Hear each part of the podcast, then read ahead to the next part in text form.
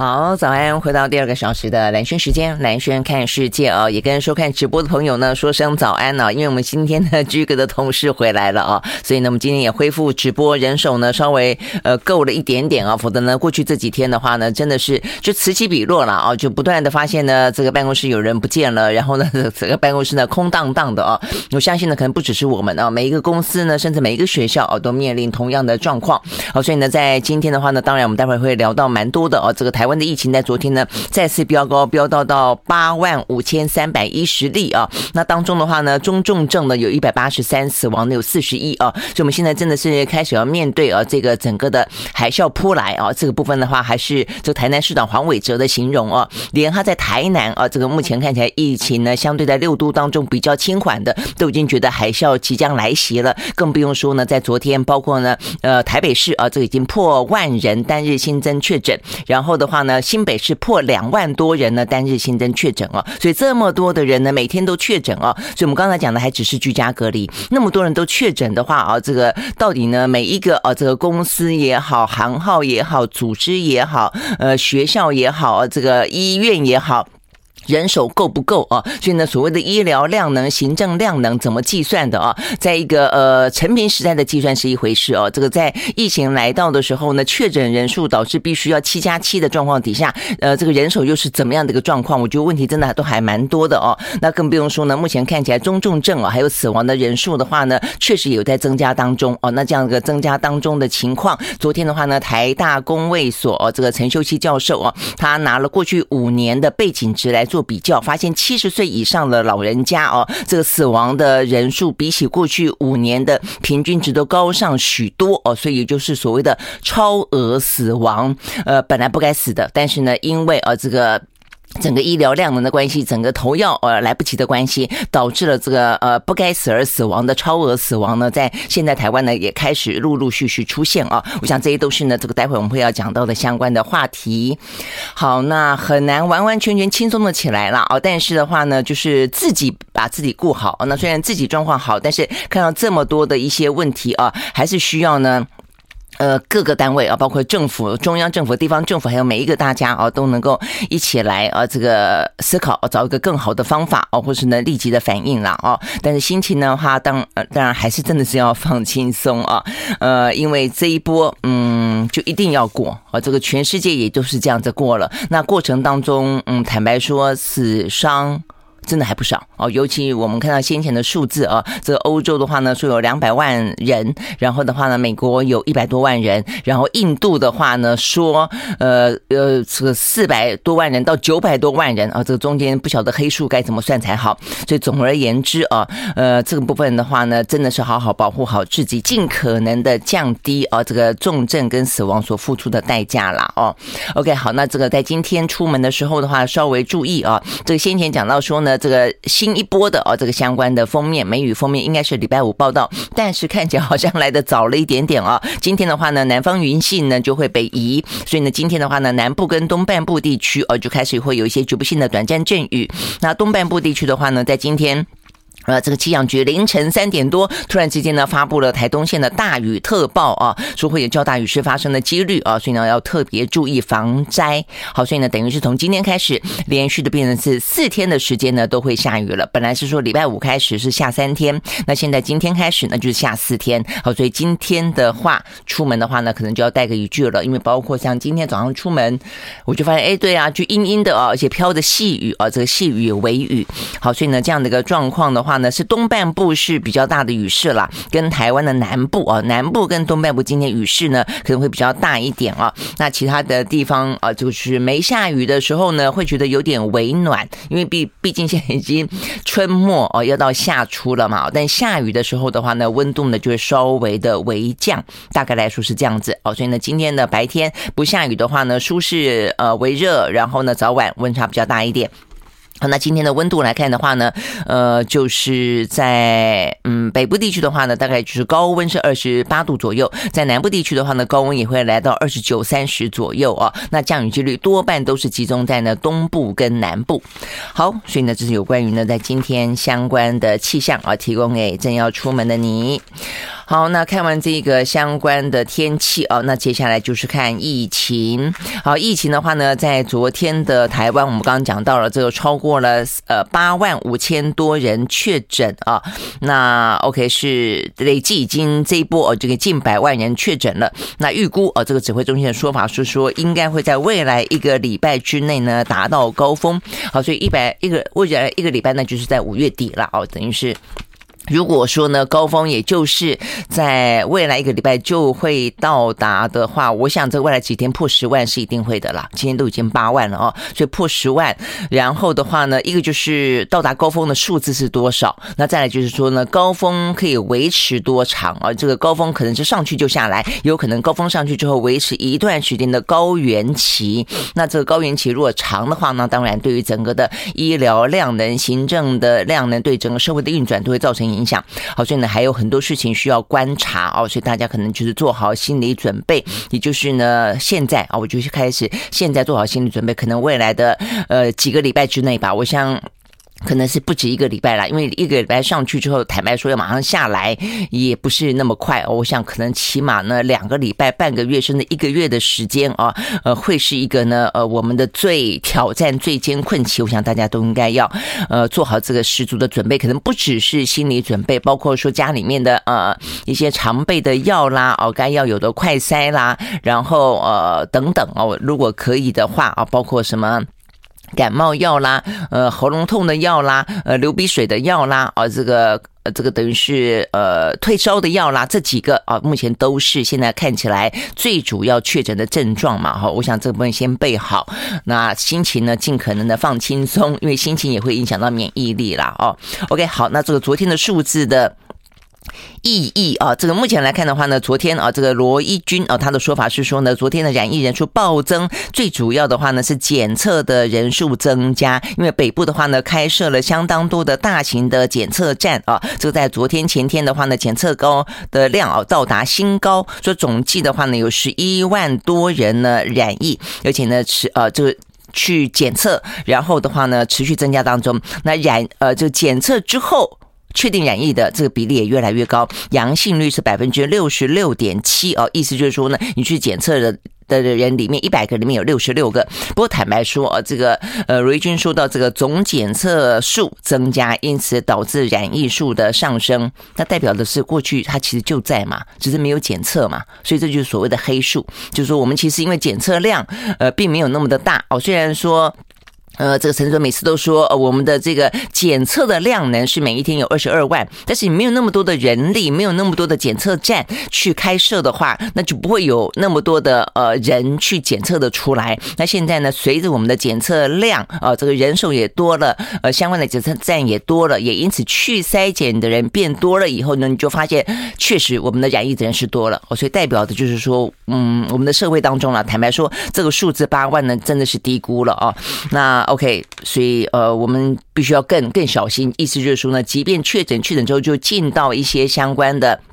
居家隔离的阶段嘛，但是还是有一些呢，看起来应该是已经确诊，只是没有被检测出来，但是它应该是无症状或者是相当轻的症状，在我们的这个社会呃当中，所以呢，呃，戴口罩啦，勤洗手，我想这个部分啊，这个人潮多的地方不要去，还是呢这个最基本的原则啦哦。OK，好，所以呢，呃，这个部分我觉得总测总检测数增加，因此导致染疫数增加，这个其实只是一个嗯，没有什么太多意义的呃说明啦，意思就是我们的。染疫人数很多，而且呢，比呃这个公布的数字还要来得多。好，但是呢，更具意义的当然就，我们刚刚讲到了这个未来哦，这个这段时间。疫情呢正在迈向高峰，好，那这个迈向高峰的过程当中的话呢，看得到就是往全台湾哦扩散，中南部的疫情呢也在升温当中哦。那但是有媒体问到陈志忠说，是不是叫做呢向南扩散？那这个陈时中的说法就是说，台湾每个地方都是一日生活圈，很难说是往南了。他就说呢，这本来就是一个呢必然的趋势啊。那我觉得也是啦，就是说往应该讲往全台湾扩散吧啊，就哪里的人潮的呃。人的往返啊，这个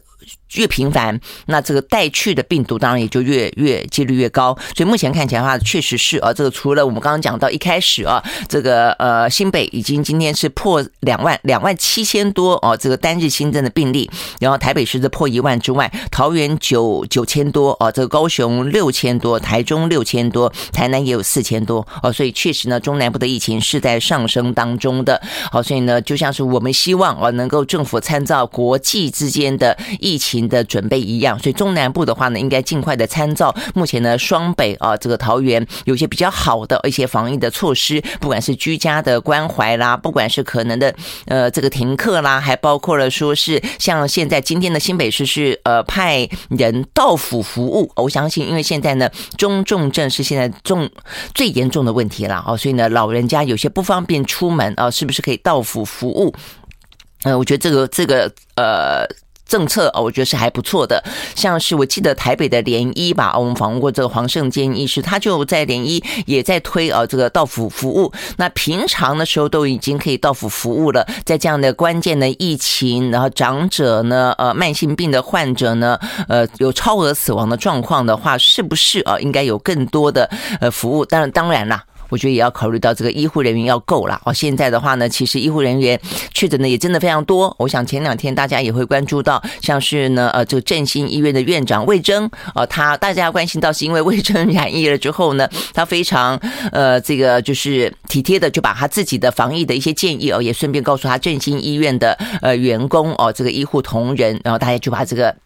简讯给传出来了啊，我我也收到。那但是呃，就是连院长都染疫，你可以知道说呢，再怎么防，再怎么小心，都还是啊会有很多的确诊啊。所以这个人力呢，其实不断的，目前呢是在啊这个嗯消。I like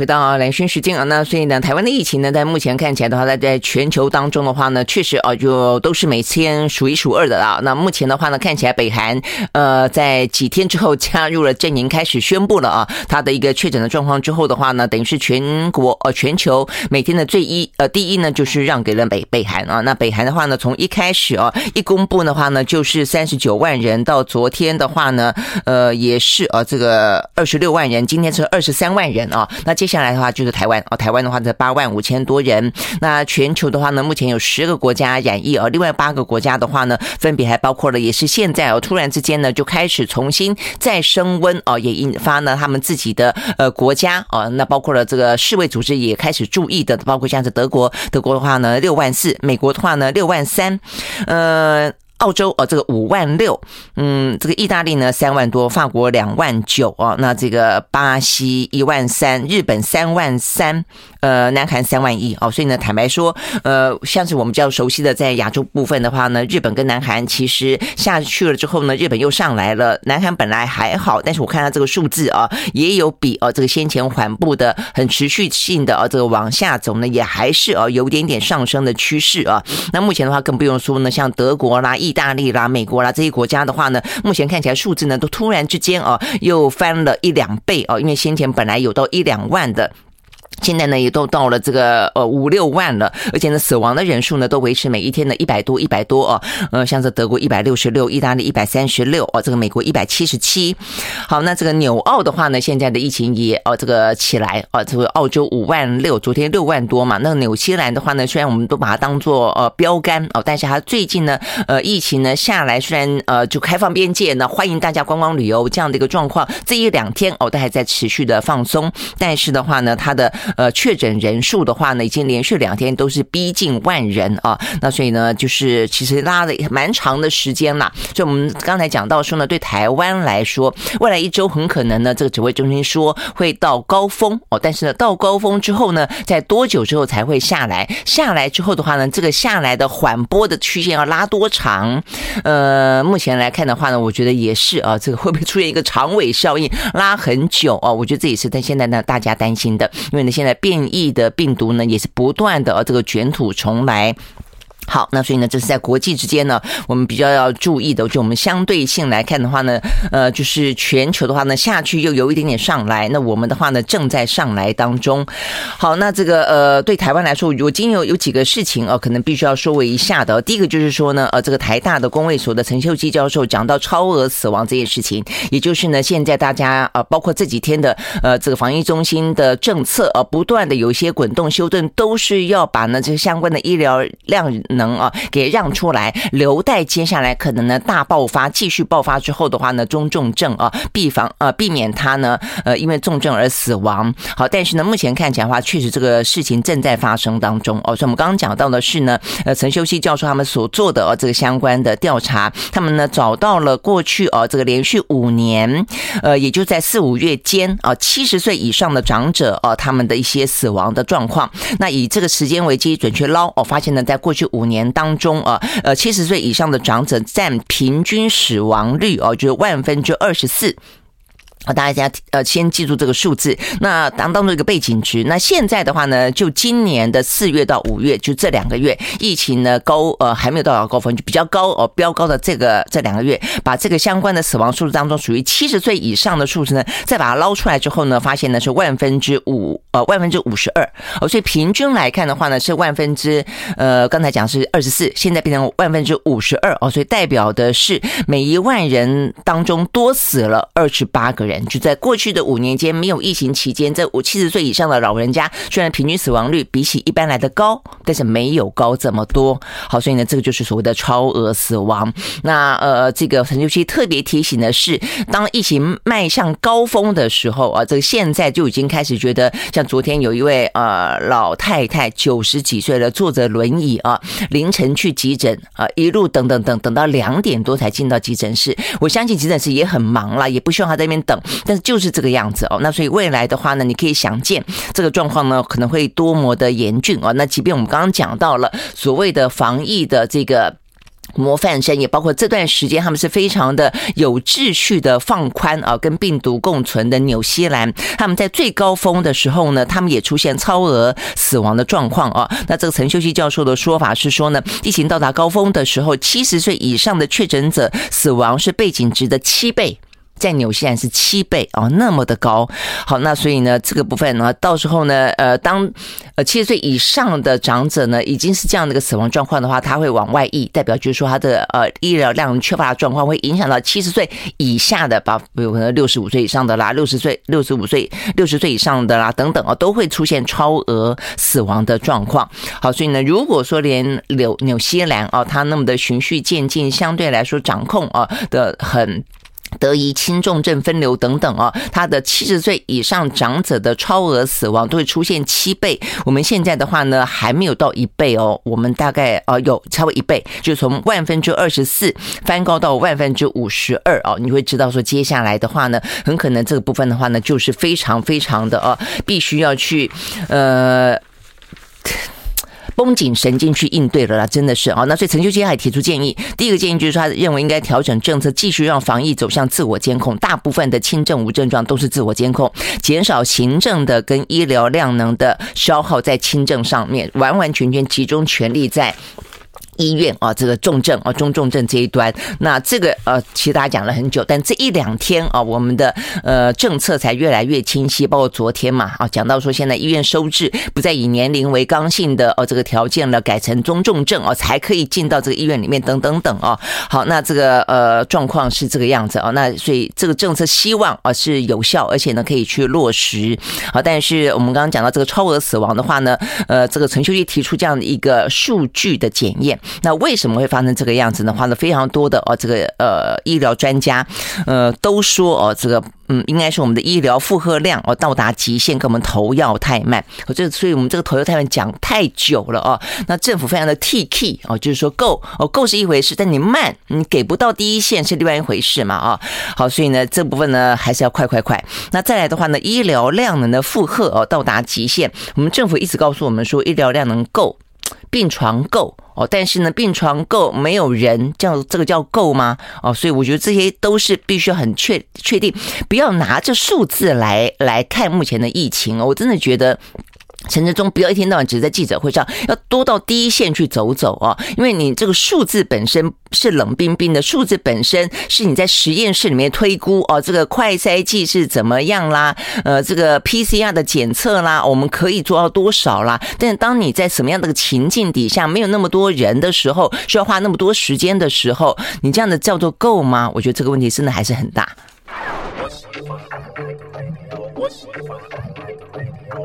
好，回到蓝轩时间啊，所以我们刚刚讲到台湾啊，这个相关的一些疫情爆发当中，最重要的一个可能重症跟死亡的啊，这个呃比例啊，那这边讲到说，担心七十岁以上的话呢，会有超额死亡的状况，必须啊要特别特别的提高警觉。那再一个的话呢，就是呢，我们如果说是重症啊，这段时间后重症重症的话呢，转死亡的比例也非常的高啊。呃，目前为止的话呢，是呃疫情中心公布的数字啊，这一波的话呢，到目前为止。的话呢，是四百零九个重症病例当中的话呢，就有三百二十三个人死亡。所以，人家只要是染了重症之后。就是你的疫情急转直下变成重症之后，你死亡的几率高达百分之七十九哦，这接近八十哦，所以怎么样防止呢？这个呃轻症转为重症哦，真的就是非常的呃重要了，就是不断的往前推啦。就是说，一个是死亡，死亡大家不要死亡就往前推，就不要重症，不要重症再往前推，就是轻症的时候就必须要做很多的事情，呃，是这样概念啊。那所以 OK，一个呢，我们刚刚讲到了。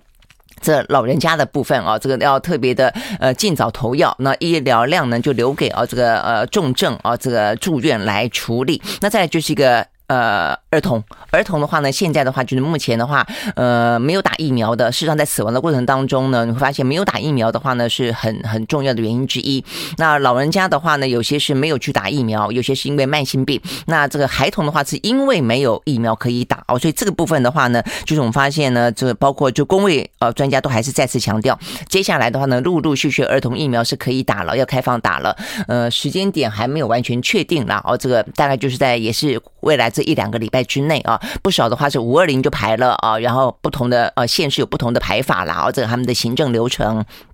我看到不少，我有朋友哦，这个在当老师的，他们也都说，有些是排五二零，有些是排五二三哦。那就这部分的话呢，五到十一岁，呃，可以去接种儿童疫苗哦。那所以呢，相关的这些医生啦、专家啦，也建议啊，这个儿童疫苗的话呢，能够去呃打呢，就尽量打哦。因为呢，儿童如果接种疫苗的话呢，保护力可以高达八成八，而且接种七天之后呢，就会有防护效果。因为我们现在即将要迈向高峰了哦。如果说你说啊，现在不打过了两三个礼拜之后，考虑好了再来打。呃，高峰已经过去了，或许也不不见得需要了啦。啊。重点是现在啊。那如果说呢，打了之后七天之后就可以有防护呃效果的话呢，真的啊，这个嗯，如果没有其他的而且慢性病等等的考虑的话呢，真的是能打就打。好，但是呢，呃，孩童部分能打就打呢，又涉及到不少的问题。第一个就是。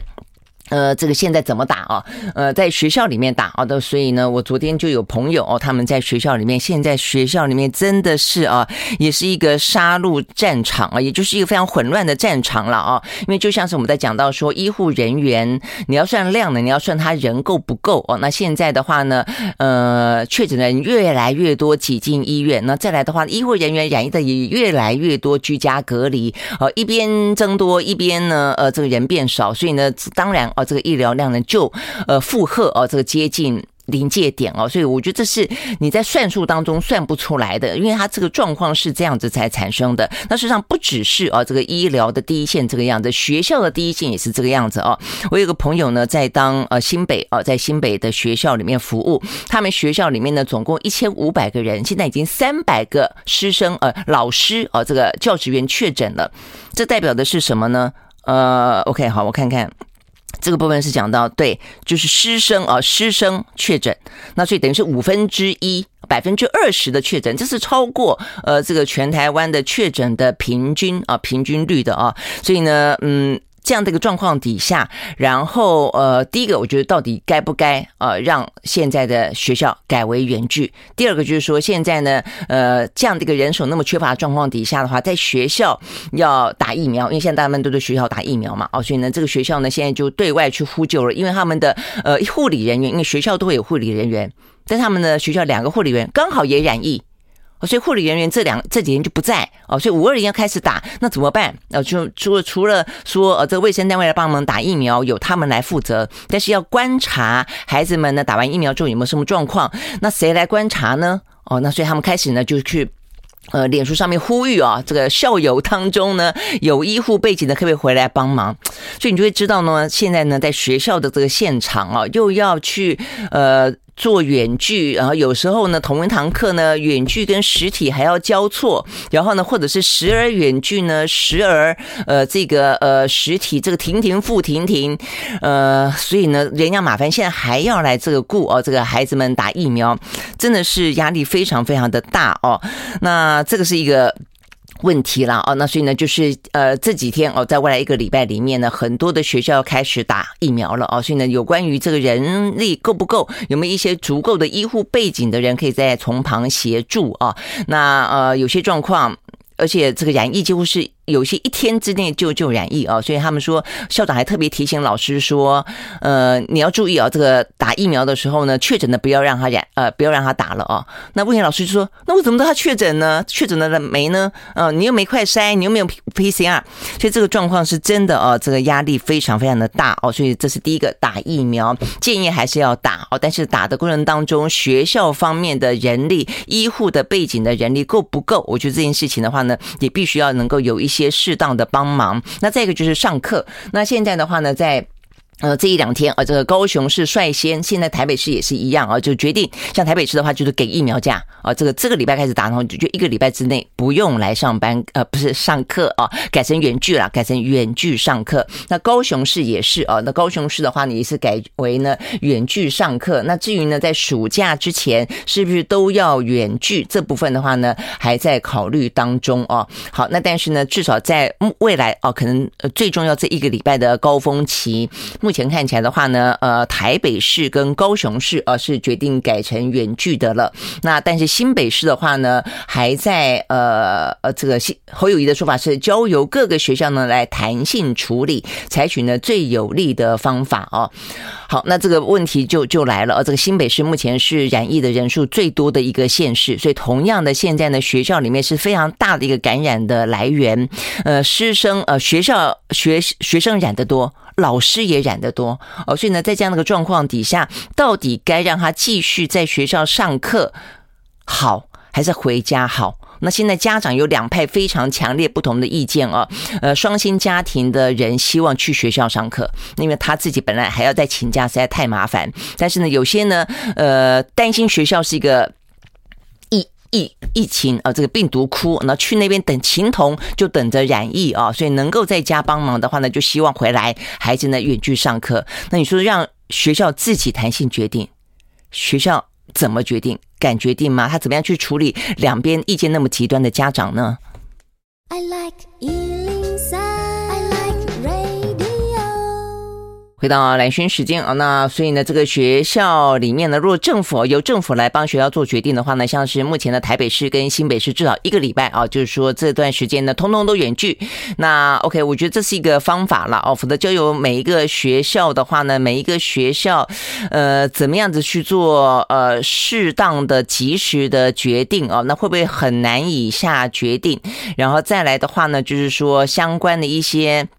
呃，人力的一些配置哦，所以我觉得也有啊，这个来自于第一现场非常直接的建议哦，像是我朋友他们就说有些部分哦，有些学校实际上也正在做，就是说呃远距的同时在家，但是有一些呢真的是家里面有这个需求，呃，可能没有办法照顾哦这个小孩的话呢，其实学校里面都会有开一些集中的专班，就是说你没有办法在家里面照顾的，你就把孩子送到学校里面去。那学校的话呢，就是在这个年级里面，大部分都是远距在家，但是呢，就是开了一个班、两个班，让没没有办法在家的小朋友呢，呃，可以到学校去。那这个没有办法在家，可能有一个有些是呃家长必须要去上班，有些也也可能是家长照顾不来。比方说有过动症的啦，有一些可能一些呃特教班的啦，他们就是在学校里面一样的有老师帮忙照顾。那这样的话，至少可以去呃减轻学校的负担，同时也可以让孩子避免在这个学校里面越来越多人染疫的状况底下回到学校去哦。那这边我想。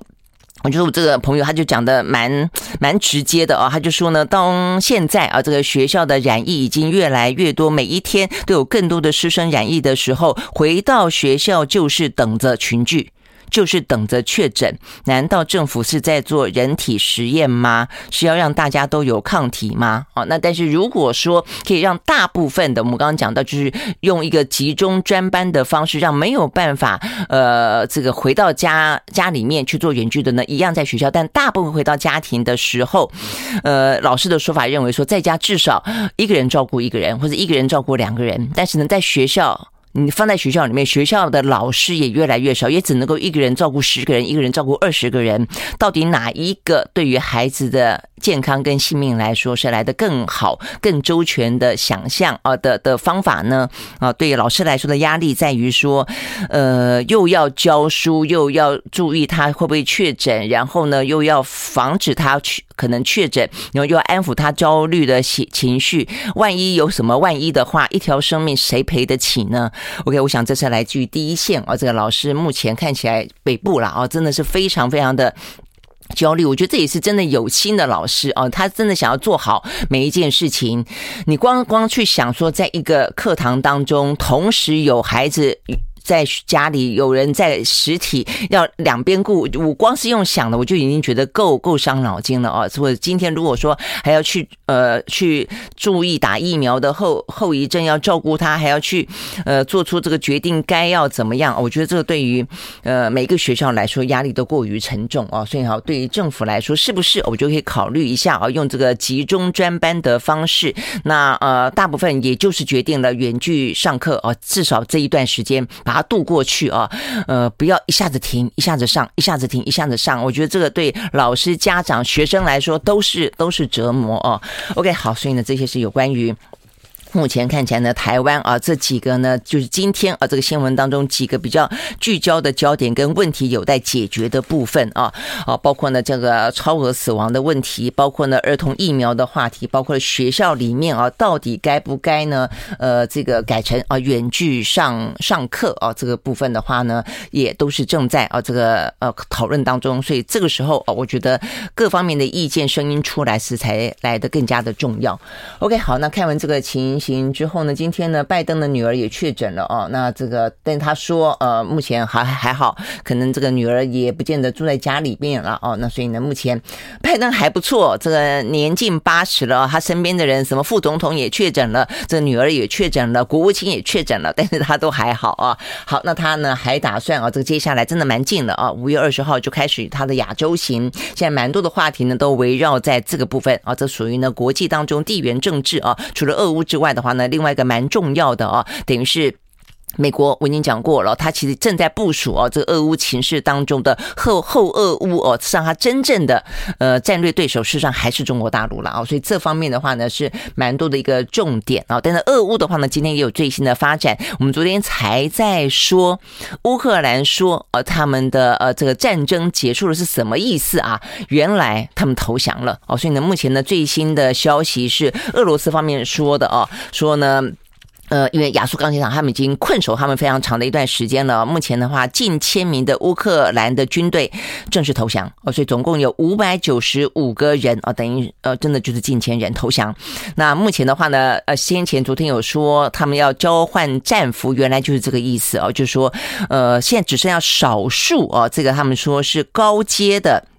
呃，这个将领们啊，呃，目前的话呢，指挥官还在钢铁厂里面，但是其他的哦，这些呃亚速营里面的士兵们啊，很多都已经投降了。那原因可能是因因为呢，中间呢这个呃轻重伤无数了啊。这个当中讲到说，呃，在过去二十四小时之内就有六百九十四个武装分子投降，那当中有二十九个人受伤。那再来从五月十六号到现在为止啊，呃，这个我们刚刚讲的总数是九百五十九个人。投降，总共有八十个人受伤哦，中间还不乏有重伤的哦。那所以呢，这个我想可能是因为第一个就是也无以为继了啊。那再来的话呢，不断的有人受伤，所以呢，呃，他们呢就决定投降。那现在投降之后的话呢，能不能够交换战俘呢？目前看起来俄罗斯好像倾向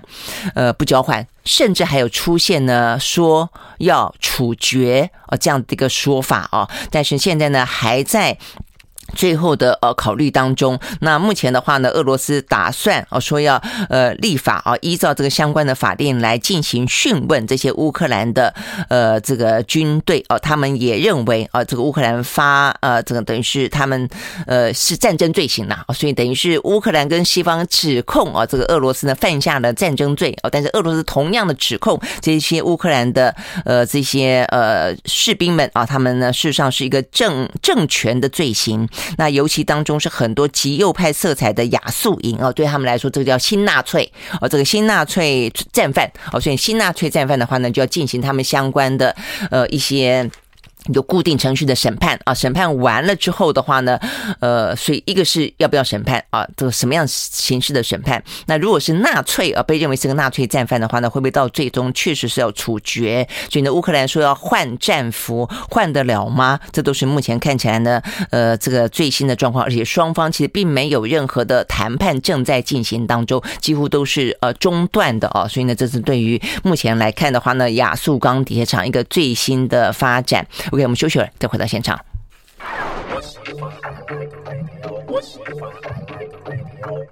好，回到蓝轩时间啊，那 OK，除了俄乌的状况呢，目前看起来呢，呃，其实还蛮糟糕的哦。那尤其是呢，呃，一方面乌克兰虽然说呢，不断的死守，不断的呢，可以抗拒到现在啊，已经很不简单了。但是终究的话呢，还是有近千人呢，终于投降了。这个在亚速营当中，那这个投降之后的话呢，等于是呢，俄罗斯如何的审这些他们口中所谓的战犯？那这些的话呢，他是他们口中所谓的新纳粹哦。那这个部分会不会呢，导致最后的处决？那在呃西方阵营部分的话呢，也开始呃这个美国也开始要准备啊，这个对于俄罗斯呢进行相关战争罪的一些准备啊，这些司法程序了。OK，所以呢，这又是。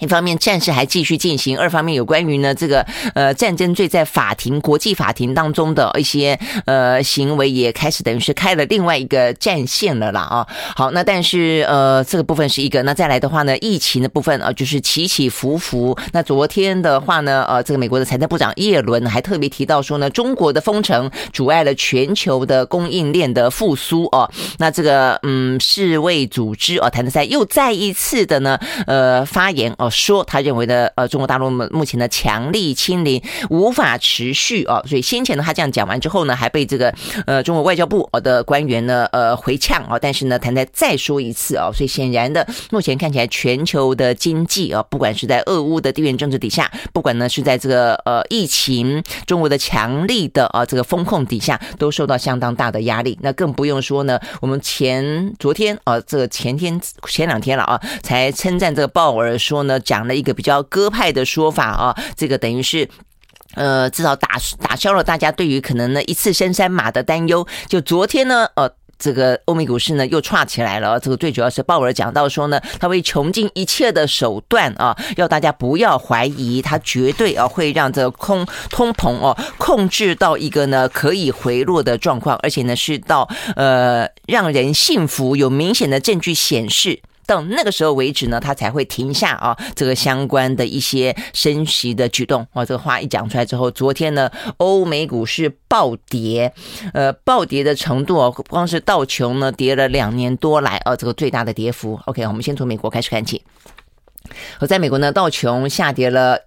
一百，我看哈，下跌了一百一十一千一百六十四点五二点。呃，收在三万一千四百九十点零七点，跌幅是百分之三点五七啊，所以跌幅确实深。S&P 五百呢下跌五百六十六点三七点，收在一万一千四百一十八点一五点，跌幅是百分之四点七三。S&P 五百呢下跌百分之四点零四，另外呢，费城半导体跌了百分之五点一七啊，所以呢，这是大跌的美国股市。那欧洲呢，三大指数也都跌，德国跌了百分之一点二六，英国跌了百分之一点零七，法国跌了百分之一点二。OK，好，所以呢都跌。哦，那这个部分的话呢，我们刚刚讲到，就是鲍尔昨天的一一派啊，这个一番话被认为呢鹰派鹰派的很啊，这个讲到就是说一定会呃让你看得到是通膨回落，它才会停止升息啊。简单的话讲就是这个意思。然后的话呢，也因此这个升息会升到，即便到。更中性的水准，他都觉得可以，没问题啊，这很可能是未来的目标。好，那这个话讲出来之后，当然啊，这个所有的呃股股股市啊，这个什么科技类股领军大跌，特斯拉暴跌百分之七啊，这个苹果也跌了百分之五啊，那相关的一些零售销售啊，这个也跌得很惨。好，所以呢，这个零售销售值得一讲啊，因为昨前两天的话呢，Walmart 啊才公布的财报，财报虽然还不错，但利润的话呢缩水了啊，因为特别也讲到是供供应链的问题，成本加高的问题，就没想到呢，全美国第二大的零售销售哦，这个是 Target 目标百货，Target 更惨，它跌了是百分之呃，它昨天跌了二十四点九三点。那它的财报的话呢，呃，也是一样，获利呢，呃，也是低于预期，跟呃沃尔玛呃前几天的说法一模一样，供应链的问题，呃，燃料成本走高的问题啊，那所以的话，这一部分冲击都让他们的呃状况非常的惨。我想这就是为什么叶伦会提到说中国封城阻碍了全球的供应链的复苏啊。好，那这个部分的话呢，所以叶伦现在正要正在参加这个呃在欧洲德国举行的 G7 啊，所以他在里头的话呢也。想尽办法要降低这个全球，当然包括美国在内啦，这个通膨的压力。好，所以除了呢，呃，有关于呼吁中国哦这个部分的话呢，不要采取这么强力的封城之外，对于呢，呃，俄罗斯用断气啊，这个等于是禁止呢禁运它的石油相关的商品啊的方式。目前，呃，欧盟不是打算这样做吗？现在似乎已经出现了一个新的妥协的方案啊。这个耶伦带去一个建议，他打算说用对于俄罗斯课征更多的石油关税来取代。禁止俄罗斯的石油跟天然气的禁运。好，所以显然的啊，你就说一方面的话呢，支持乌克兰，挺乌克兰，然后说要惩罚俄罗斯，但在惩罚的同时的话呢，呃，看着全球的经济，看着自己国家经济的一些影响啊，其实这个手段都在不断的调整当中啦。调到最后的话呢，呃，甚至现在是说用关税来处理就好了啊，不要就让大家也还是可以买石油哦，只是说呢，买的时候呢，俄罗斯要付出比较大的代价。就这个样子，那全球的经济呢，不要受到太多的影响。OK，好，所以呢，这个部分的话，到底是不是这样的进行？所有的问题似乎都在你的道德高度跟你的实质上的啊这个影响、呃伤害等等，再取一个平衡点啊。OK，好，所以呢，这些部分。是目前我们看得到的啊几个比较重要的讯息。好，那再来的话呢，除了啊这个美国他们在我们刚刚讲到的啊这个包括油价啦、啊能源等等啊这个去 G7 呃穿梭对疫情中国喊话之外，拜登好拜登的话，哎刚刚讲油价，油价昨天的话呢，呃这个纽约的西德州原油跌了百分之二点五，收在每一桶一百零九点五七块钱美金，伦敦布兰特原油下跌百分之二点五。呃，收在每一桶一百零九点一一块钱美金啊，这个我们刚才讲到了，跟呃这耶伦啊所谓的关税说来取代呢进。禁止啊，这个等等是有关的了哦。那 OK，再来的话呢，就是拜登了。拜登的话呢，他也另外啊，这个嗯进行啊，可能更他认为更重要，对美国来说更长期而关键的这个战略利益，就是亚洲行。好，所以亚洲行的部分的话呢，目前看起来，呃，拜登啊，他就说他在这一个亚洲行当中，他要拜会啊，先是韩国，再是日本。先前有传出来说，是不是要去北韩了？但是我想，北韩这几天疫情真的是这么的严重了，应该可。可能啊会取消了，不知道哦，要看看接下来。那再来的话呢，就是他在。这个行程当中会谈到蛮多哦，因为呃，日韩都是他面对中国大陆的围堵政策当中非常重要的盟友哦，所以这部分的话会有什么样的谈话，我觉得非常值得注意。那再来的话呢，他要重新启动亚洲呃印太经呃经济架构，所以印太经济架构这个部分就要取代当初川普所退出来的 CPTPP。好，那这个呃这个经印太架构里面，它可能要更着重在不是在贸易，而是更多的一些能源啦、呃绿能啦、更多的战略啦哦等等哦。那尤其是对于东协哦，它要加强这个力道。那因为东协一直跟中国的关系比较好，所以某个程度的话呢，等于是。呃，这个美国要把它拉回来一点点啊，那才可以让它在这个印太的架构当中来得更完整一些。好，那所以呢，就是呃，对于那当然这个过程当中，到底台湾能不能够加入所谓的印太经济架构里头，我想对于台湾来说也是一个非常实质的美国必须要表态的部分哦。否则的话呢，不能老是在这个军售当中要我们呃这个直接吞哦。在今天的话，我们又看到一个相关的消息，美侨商会啊，这个竟然直接的呃这个对美国政府呼吁，对台湾呼吁。呢，不能够哦，这个只能够限于说，呃，要加强台湾的防卫，但是只限于不对称单战争当中的几项军备，他呼吁要更多的开放。所以台湾的军事专家就说了，很明白吧？因为只限几种，那其他的人不要做生意吗？而且他们呼吁啊，军军火商开始在后面鼓动啊，这个要。美国商会呢出来啊，呃，让啊这个希望能够影响到台湾跟美美国之间的这些商呃军售的项目了啊。那这个中间其实讲到底啊，一方面是安全，二方面其实利益啊其实非常的大。OK，那再来的话呢，呃，OK 好，我们时间差不多到了，明天见。